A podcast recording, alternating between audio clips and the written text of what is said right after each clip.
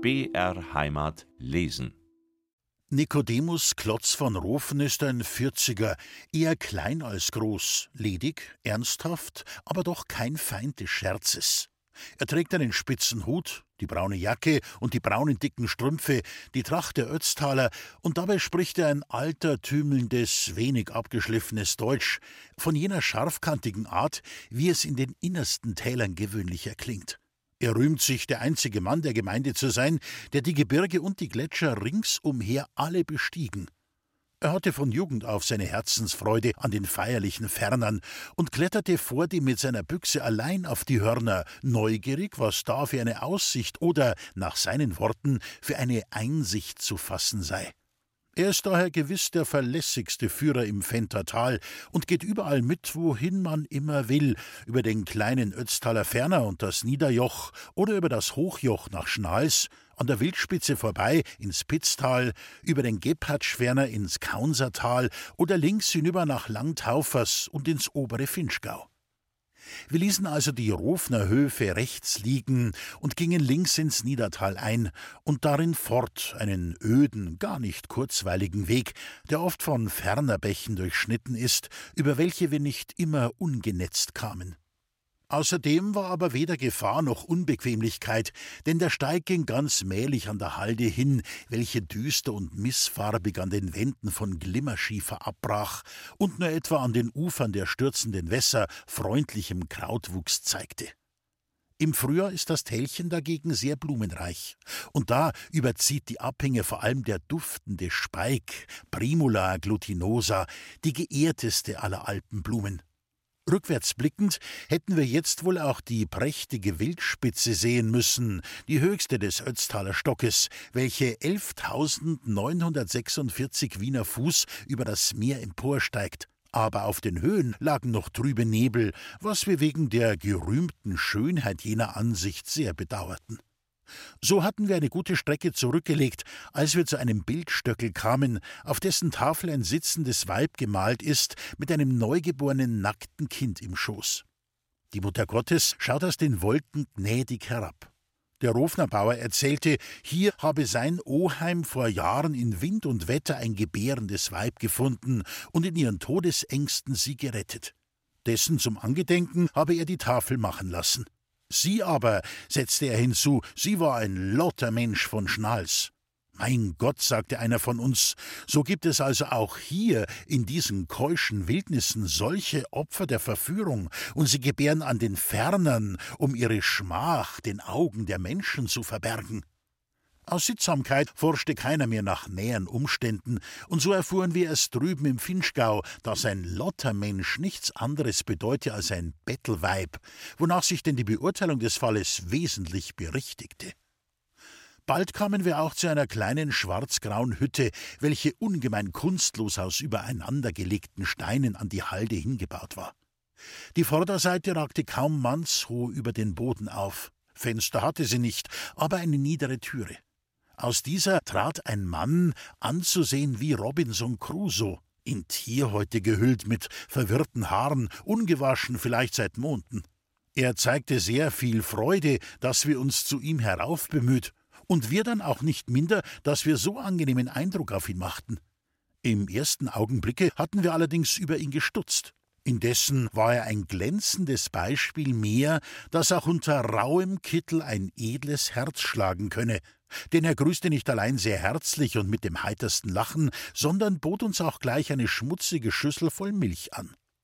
Dafür ließen wir ihn einen Schluck von unserem Finchker Brandwein tun, womit er sich mehr als königlich belohnt erklärte. Auch lud er uns ein, in sein Haus zu kommen. Von uns aber wollte sich keiner so tief bücken.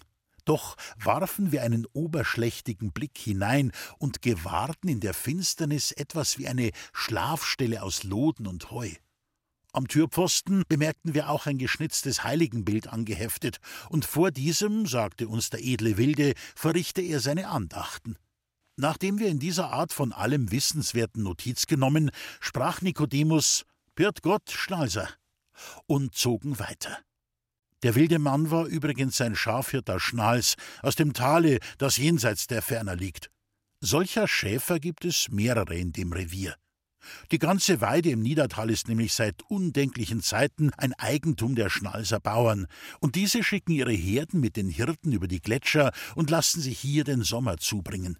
Deswegen ist denn auch, wie wir noch diesen Abend erfahren sollten, der Ferner in Schnals ein viel geläufigeres Thema als in Fendt. Nachdem wir nun zwei Stunden im Niedertal fortgegangen waren, kamen wir endlich an den Murzelferner, der eigentlich der Ausläufer zweier anderer ist, die sich oben vereinigen und in dieser Spitze zu Tal gehen.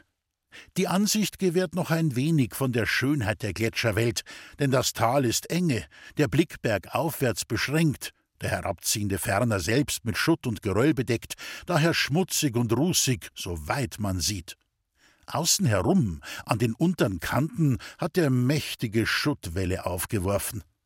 Murzol war übrigens dieses Jahr vollkommen ausgeapert, sprich ausgappert, und was er obenauf an Rissen und Schrunden haben mochte, das lag alles klar am Tage. Um diese Zeit, wenn nämlich die Sommersonne den tückischen Schnee aufgezehrt und die Ferner das Hemd ausgezogen haben, so dass sie Gestalt und Wesen ihrer Oberfläche nicht verbergen können, um diese Zeit werden sie am liebsten begangen. Dann lauern wenigstens keine heimlichen Gefahren, und es locken nicht jene leichten Schneebrücken, die beim ersten Tritte einbrechen und den Wanderer wie die Fallbretter in den alten Ritterburgen hinuntersenden in die kalte Gruft zur ewigen Ruhe. Nikodemus führte uns nun auf Murzol. Er gebrauchte die Namen seiner Ferner und Berge ohne Geschlechtswort und wir gingen eine Weile mit dem Eise fort, um den Pfad in der Moräne, der immer mühseliger wurde, zu vermeiden. Murzel dagegen zeigte sich zu dieser Zeit recht eben und zusammenhängend. Nur hier und da zog sich ein handbreiter Spalt hindurch. Allmählich aber wurde auch Murzel etwas unwegsam, und wir suchten wieder den Fußpfad auf dem festen Lande zu gewinnen, den die Schnalserhirten durch unterlegte Felsblöcke zur bequemen Treppe erhoben hatten. Nachdem wir ungefähr drei Stunden auf dem Wege gewesen, machten wir bei einer zerfallenen Steinhütte Halt, die in den Zeiten ihres Glanzes wohl ein getreues Ebenbild der anderen gewesen war, in welcher wir den Schäfer von Schnals gefunden. Hier nahmen wir etwas Brot und Käse ein und stärkten uns mit dem Finchker, auf kahlem Boden, rings von Gletschern umsäumt, dicht ober unseren Häuptern einen wolkigen, verschlossenen Himmel. Letzteres erpresste uns manchen trüben Seufzer, denn jetzt, wenn je, standen wir an der Pforte alpinischer Erhabenheit. Neben uns auf dem braunen Felsgeschiebe, mitten zwischen ewigem Eis und Schnee, war eine kleine Herde Schafe in der Sommerfrische, die mit ihren Schellen fröhlich klingelten und zutraulich herankamen. Sie bleiben während des Hochsommers hier im Freien und suchen bergauf und ab ihr Futter. Indessen sollte uns doch nicht alle Freude verloren gehen und nicht alle Erwartung getäuscht werden.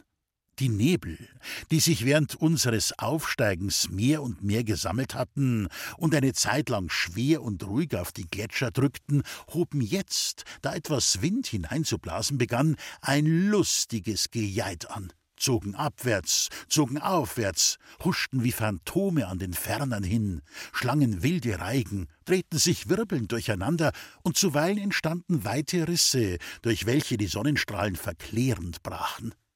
Einem solchen Augenblick verdankten wir einmal eine prächtige Aussicht links hinein in einen langen, langen Korridor von weiß leuchtenden Fernern, zwischen denen eine breite silberne Straße glänzend dahinzog, wie eine Avenue zum Palaste des alten Königs oder zu einem Bergschloss der saligen Fräulein. Von jetzt an wurden wir allmählich des großen Schneefeldes gewahr, das den Niederjoch ferner deckt. Nachdem wir noch ein paar Male aushilfsweise den Gletscher betreten hatten, weil der Weg zur Seite ungangbar geworden, nachdem wir auch aus derselben Ursache ein paar kleine Schneefelder durchwartet hatten, fanden wir uns auf der Stelle, wo der Pfad an den Strophen hin ganz aufhört und der Gang über den Gletscher eigentlich seinen Anfang nimmt. Hier war zwischen die Steine ein hölzernes Windfähnchen eingeklemmt. Jetzt geht's über den Ferner, sagte Nikodemus mit einem feierlichen Ernste, gleichsam als wollte er in seinen Anbefohlenen die Betrachtung erwecken, dass sie an einem großen Wagnisse stehen. Die Luft war feucht, aber nicht kalt. Ermüdung oder anderes Ungemach spürten wir nicht. Wir ließen in der kleinen Runde noch einmal die Flasche mit dem Finchker kreisen und traten dann den Weg an. Nikodemus hatte zwar Stricke mitgenommen, um uns alle drei nach Vorschrift der Sachverständigen aneinander zu binden, aber nach einiger Besprechung hielten wir es doch nicht vonnöten, auch nicht, als uns der Bauer von Rofen erzählt hatte, wie kurz vorher ein ungebundener reisender Herr in den Gletscher gesunken und wie er dann nach mühsamer Rettung von ungeheurem Ekel an dem ganzen Wesen erfasst, Hut und Stock von sich geworfen und in einem Rennen, als wären ihm alle Ferner des Ötztales auf der Ferse über Fendt bis nach Heiligkreuz gelaufen sei, um dort noch immer voll Entsetzen und halbtot vor Ermattung beim Kaplan wieder zur Fassung zu kommen. So gingen wir denn unseren Weg, jeder für sich, der Führer voran, Totenstille ringsum, kein anderer Laut als das leise Knirschen unserer Tritte. Der Gletscher schien uns nicht sehr breit, etwa eine halbe Stunde, vielleicht nicht so viel. Der Weg führte etliche hundert Schritte von den Felsenwänden, die zur Rechten ihre Häupter in den Wolken verbargen, schnurgerade über das weiße Feld hinauf. Die schmutzige Spur von Menschentritten und Viehtrieb zeichnete ihn sehr kenntlich. Und schien alles recht sicher und bequem, zumal da der Gletscher seiner höheren Lage wegen nicht ausgeapert und die Klüfte daher alle überschneit waren. Nikodemus mochte gleichwohl hier und da Gefahr wittern, denn etliche Male hielt er an und stieß mit dem Stocke bedenklichen Gesichtes in den Schnee, ohne Grund zu finden. Er pflegte dann den Kopf zu schütteln, ging aber nichtsdestoweniger bald mit einem weiten Schritte vor, uns befehlend, in seine Fußstapfen zu treten, was wir denn auch folgsam taten. Jetzt war es ungefähr drei Uhr und sehr düster auf dem Ferner. Neben und über uns, vor und hinter uns dichte, stockende Nebel. Nun aber begann auf einmal zur Linken das Jagen wieder. Das zog und zerrte, huschte und flog, und plötzlich riss es auseinander, und aus den bewegten Wolkenreigen stieg ein ungeheures Horn, schrecklich geschartet an den Wänden, von tiefbrauner, feuchtglänzender Farbe und um das braune Haupt legte sich wie ein Heiligenschein eine Scheibe hellblauen Himmels, die auch mit einem Male sichtbar geworden. Nikodemus blieb stehen, drehte sich überrascht um und sagte leise: Das ist Similaun. Und so leise flüsterte er's, als wenn er fürchtete, durch lautes Wort das Ungetüm zu reizen. Wir aber hatten eine innige Freude über den titanischen Klotz. Und dieser wuchs noch immer, als auch die letzten Schleier an den Flanken des Hornes verflogen und dieses in seinem schimmernden Braun mit unbeschreiblicher Pracht vom weißen Ferner sich abhob und in den blauen Himmel ragte. Das ist Similaun, wiederholten wir, um den Namen ja nicht zu vergessen, und schauten vorwärts schreitend immer wieder auf dies trotzige Haupt mit dem nie gesehenen Ausdruck von Größe und Wildheit. Similaun, so schroff er scheint, ist dennoch schon etliche Male bestiegen worden. Er reizt dazu umso mehr, als er nach der Wildspitze und der Weißkugel der höchste Grad ist dem Ötztaler Fernerstock und 11.210 Wiener Fuß misst. Der erste, der seinen Scheitel betrat, war der Priester Thomas Kaserer von unserer lieben Frau in Schnals. Es geschah im Jahre 1834. Ihm folgte der Landarzt von Algund bei Meran, Franz Rodi, der das Wagnis am 27. August 1839, aber bei sehr ungünstigem Wetter vollführte. Am 22. Junius 1840 bestieg der Nämliche die Spitze zum zweiten Male, willig gefördert und geleitet von den Schnalsern, die unten im Tale auch Böller aufstellten und die kühnen Steiger, als sie den Gipfel erreicht hatten, mit Freudenschüssen begrüßten. Der Himmel war dazumal rein. Die Aussicht wird als unermeßlich geschildert. Sie soll hinausgehen bis ins Deutsche Reich, und man will selbst bayerische Städte gesehen haben. Gegen Morgen zeigt sich der Großglockner, gegen Abend der Ortler und die Schweizer Getscher, ja, die kecken Männer behaupteten sogar, der Mont Blanc sei ihnen erschienen. Die wimmelnden Eishäupter und Schneeköpfe in der Nähe sind gar nicht zu zählen. Übrigens sieht man so weit oben oft viel mehr, als man nachher den Leuten unten glaubbar machen kann. So waren wir nahezu ans Ende des Ferners gekommen.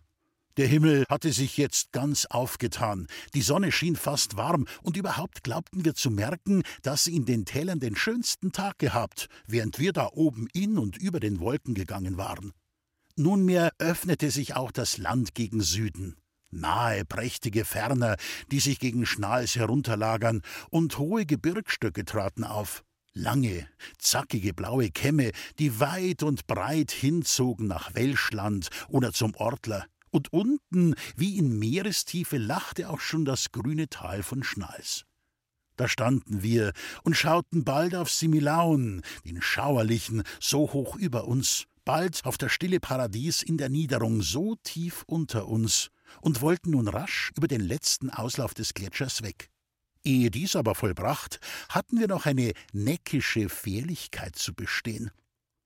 Der Weg zum Ziel führt hier nämlich rechts an den zerklüfteten Wänden hin, und zwar noch immer auf dem Ferner, der da in mächtiger Breite schief abwärts hängt, bald aber ganz senkrecht in einer turmhohen spitzen Zunge gleich einem gefrorenen Wasserfall zwischen tausend zackigen Gestein ins Tal hinuntergeht. Die letzte kurze Strecke, ehe wir auf festen Boden kamen, war die bedenklichste. Rechts die Felsenwand, links der gefrorene Wasserfall, in der Mitte durch auf schiefem Eise der schlüpfrige Pfad. Der eine von uns legte sich nieder, um sich mittels der Hände über die verdächtige Stelle zu schieben, der andere wollte aufrecht darüber steigen. Leider gerieten ihm nur wenige Schritte. Jählings glitschte er aus, fiel zu Boden, kam ins Rutschen, packte in der Zerstreuung den anderen Liegenden an seinem Fuße. Dieser, der auf der glatten Fläche keinen Halt hatte, musste folgen, und so glitten wir aneinander gekettet, der eine voraus, der andere hinten nach, pfeilschnell dem Wasserfalle zu, über den wir wie zwei geflözte Holzblöcke hinabgeschossen wären, um unten an den Felsen zu zerschellen, wenn nicht der Hinterpart trotz aller Eile den kleinen Nunst eines Eisbächleins entdeckt hätte, das in derselben Richtung floss, welche wir eingeschlagen hatten. In diesen stemmte er nun schleunigst seinen Vorderarm, und da das Rinnsal gewunden war, so gab es bald eine Hemmung, und der todesmutige Konvoi blieb so noch zur rechten Zeit lebensfroh auf dem Eise hängen. Nikodemus, der sorglos vorausgegangen war, weil ihm in seiner Geübtheit die offene, glatte Bahn viel weniger Bedenken gemacht als die überschneiten Fernerklüfte, Nikodemus hatte unterdessen seine Augen am grünen Tal von Schnals geweidet, kam aber jetzt auf unser Rufen herbei und führte einen nach dem andern ans Land, nicht ohne Mühe, denn da unten, wo wir hielten, war es noch um ein gutes schlüpfriger als oben, wo wir abgefahren. Jetzt standen wir also auf festem Felsboden, 8700 Fuß über dem Meere und blickten mit nochmal so viel Vergnügen in die grüne Tiefe. Dabei sahen wir auch auf die Uhr und brachten heraus, dass wir gerade 37 Minuten auf dem Ferner gewesen waren. Im Ganzen hatten wir von Fendt bis daher nicht volle fünf Stunden gebraucht. Und Nikodemus lobte deshalb unseren rüstigen Schritt. Hier ließen wir auch den werten Führer ziehen, der im Sinne hatte, noch nach Rofen zurückzugehen. Wir boten ihm, da im Voraus nichts bestimmt worden, sechs Zwanziger als Führerlohn, und er meinte, für das bissel Weg sei das Übriggeld genug. Auch legte er seine Zufriedenheit in einer sehr kräftigen Danksagung an den Tag, und gewiss war es ebenfalls nur zur Verlautbarung seiner stillen Freude, dass er uns, allerdings in ganz ungefährlicher Richtung, von oben herab noch etliche große Steine nachwälzte, um die Wirkung bewundern zu lassen, wie sie über das Geröll krachend in den Abgrund sprangen. Wir befanden uns mittlerweile auf einem steilen Felssteig, der mit rotbraunen Blöcken verfriedet ist und wendeltreppenartig an dem Geschröfe abwärts zieht. Hier setzten wir unsere Bergstöcke ein und halfen uns in rasantem Schusse zur Tal, kamen zuerst, nachdem wir uns von der Schrofenwand losgelöst, auf magere Wiesen, die über und über mit kleinen und großen Felstrümmern beschüttet waren, und so mehr und mehr aus der Region des Schreckens in die des Grünen, zu Zirbelnüssen und Lärchenbäumen, zu Hütten und Häusern, zu Kornfeldern und in die liebliche Au von unserer lieben Frau zu Schnals.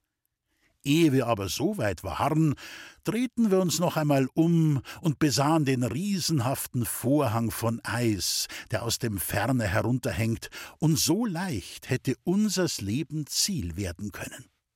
Dann betrachteten wir auch die Felsenwand, an der wir herabgeklettert, und fanden es fast wunderlich, dass wir nun gar keine Spur des Steiges mehr entdeckten, der uns ins Tal geführt. All die Aussicht über die Berge des südlichen Landes hatte sich jetzt wieder verloren. Zur linken Hand zog sich die Schnalser Landschaft in eine enge Schlucht zusammen. Da drinnen steht der Fineilhof, berühmt in der Sage wie der Rofnerhof, weil Herzog Friedrich, als er diesen verlassen hatte und eine neue Zufluchtsstätte suchend über den Ferner gegangen war, beim dortigen Bauern eine Weile unerkannt lebte und dann den Hof auf ewige Zeiten von gemeiner Obrigkeit freite. Die Sage lässt den Fürsten hier die Schafe hüten und auch auf dieser Seite des Ferners mit einer schönen Hirtin eine Idylle spielen, was diesseits wie jenseits seine Richtigkeit haben mag. Wir aber glaubten, wärmere Lüfte zu fühlen. Und so sagten wir uns, wir seien jetzt, wenn auch noch mitten im Hochgebirge, doch schon jenseits der großen Wasserscheide und eigentlich unter hesperischem Himmel. Stattliche Männer mit großrandigen spitzen Hüten und grün ausgeschlagenen braunen Jacken kamen des Weges, riefen uns mit lautem Gruße an, fragten neugierig, ob wir übers Joch gegangen und freuten sich unserer Tat, die sie, als von landfremden Leuten vollbracht, des höchsten Lobes würdig fanden. Darüber fast etwas aufgebläht, traten wir mit stolzen Schritten ins Wirtshaus, wo zum einnehmenden Gegensatze mit der finsteren Fenter Herberge an den hellen Fenstern und um den großen runden Tisch sieben oder acht kräftige Zecher saßen, die bei unserem Erscheinen alle aufstanden und uns mit rüstigen Grüßen empfingen. Auch sie sagten uns nur Ehrenvolles über unser Wagstück und erzählten dies und jenes von verschiedenen Fernerfahrten. Die Almerinnen führen fast ein Leben wie die Elfen, streifen in der Frühe mit leichten Sohlen über die tauigen Alpenkräuter, verschwinden im Morgennebel, singen aus dem Felsgestein, dass man nicht weiß, von wannen es kommt und schallt, trinken nur Milch und Wasser und schlummern im Heu, das sie kaum eindrücken. Das Almenleben hat so viel eingeborene Poesie, dass selbst die Tausende von Schnaderhüpfeln und die schönsten Lieder vom Berge sowie die süß innigsten Zittermelodien diesen tiefen und wahren Zauberbrunnen nicht ganz ausschöpfen. Wenn einer einmal einen dreibändigen Walter Scottschen Roman darüber schreiben wollte, der würde sehen, was ihm da alles entgegenkommt. Die Almerin selbst mit ihren 18 Jahren und ihrem unbewachten Almenherzen die Jägerburschen mit ihrem Stolz, die Wildschützen mit ihrem Hass, der Bauer im Dorf unten mit seiner Bäuerin, der Schwärzer mit seinem Tiroler Wein, der Grenzwächter mit seiner Pflicht, der Kaplan mit seinem wunderbaren Finger Gottes, der städtische Reiseenthusiast und Bergbesteiger mit seiner Dummheit, der Münchner Maler mit seinen himmlischen Gedanken, die er nie verkörpern kann, der Praktikant vom Landgericht mit seinen bösen Lüsten, der feurige Bu von der Zell mit seinen eifersüchtigen Ansprüchen auf das Almenherz, nach dem so viele trachten, dazu die Hütte, die Herden, der düstere Hochwald, die Mittagssonne auf den einsamen Triften und die Mondscheinnächte, wo Mädchenworte am weichsten klingen. Es könnte einer mit der rechten Kunst schon was Monumentales daraus aufbauen. Dass aber ja keiner darüber geht, der's nicht versteht, sonst zerreißen wir ihn, wie die thrakischen Weiber den zweckwidrigen Sänger Orpheus und werfen sein Haupt in den Innstrom, auf das es traurig jodelnd hinausflöze in das almenlose Flachland. Eine Almenhütte ist gewöhnlich so gelegen, dass ihr ohne Mühe und Beschwer nicht beizukommen ist. Das Vieh tritt nämlich an diesem seinem Sammelplatz den Rasen auf und weichte mit allerlei natürlichen Mitteln durch und durch. Hat man aber, etwa von einem Stein zum anderen springend, diesen Stadtgraben, das Tret, glücklich zurückgelegt, so lohnt ein freundlicher Willkomm der Sennerin und alles Gute, was Almenwirtschaft bieten kann. Küche, Speise und Sprechzimmer sind derselbe Raum, nebenan ein Schlafgemach, rückwärts ein geräumiger Stall für die Stunden eines Unwetters oder zu großer Sonnenhitze. Vor der Hütte sprudelt ein Brunnen mit klassischem Wasser. Innerhalb ist der Herd, zugleich auch Ruhebank mit einem großen Käsekessel. An den hölzernen Wänden sind Schüsselrahmen, mehrere Pfannen, Milchkübel und dergleichen. Da die Kultur, wie schon hundertmal gesagt, alles beleckt, so findet man auch sächsische Steingutteller und Tassen mit Ansichten der sächsischen Schweiz oder vom Rhein. In einer Ecke ist ein kleines Kruzifix und etliche Heiligenbilder ringsum, was die Idee eines Hausaltierchens andeutet. Auch sonst finden sich da und dort zum Zierat verschiedene Malereien angeklebt. So sieht man in einer Hütte auf einem großen Bilderbogen eine Schlacht der Franzosen mit den Kabülen dargestellt. Und selbst aus den Tagen unserer eigenen Bewegung haben einige Bilder schon die Hochalmen erreicht. Die Sennerin ist an Werktagen voller Schmutz, welcher sich jedoch kegelförmig verjüngt. Während nämlich die Füße von der Begehung des Trets sich in einem Überschuh von idyllischem Alpenkot züchtig verhüllen und so jedes Urteil über Größe und Kleinheit trüglich machen, so nimmt die Reinlichkeit nach oben immer zu, über Mieder und Rock, und das Gesicht wird des Tages sogar mehrere Male gewaschen. Nicht selten sind ein paar schöne blaue Augen darin und etwas erlaubte rotbackige Schalkheit, um welches sich blonde Haare ringeln. Eine halbe Stunde Rast hat da noch wenige Junggesellen gereut. Seltsam klang aber die Antwort, als man sich diesmal nach der Liebe erkundigte. Selbe sei hierorts ganz abgeschafft. Als man sich auf einige Almenlieder bezog, welche die Sache in einem anderen Licht darzustellen scheinen, entgegneten die Almerinnen, das sei Poesie und zum guten Teil Verleumdung. Auf den Audorfer Almen empfange man nur anständige Besuche und nach dem Gebetläuten überhaupt gar keine. Sonst habe man genug zu tun, die Kühe zu melken, zu buttern, zu kochen und die Hütte aufzuwaschen. Denn wenn auch die Mädchen selber schmutzig sind, ihre Herberge wissen sie sehr reinlich zu halten. Am Abend dann, nach getaner Arbeit, setzen sie sich auf die Sommerbank vor der Türe und jodeln ihre lieblichen Weisen in den Äther hinaus. Des Sonntags legen sie ihre schönsten Gewänder an, gehen allenfalls ins Tal hinab zur Kirche oder besuchen sich oben, auch aus größeren Fernen, um miteinander zu plaudern, zu singen und Zither zu spielen.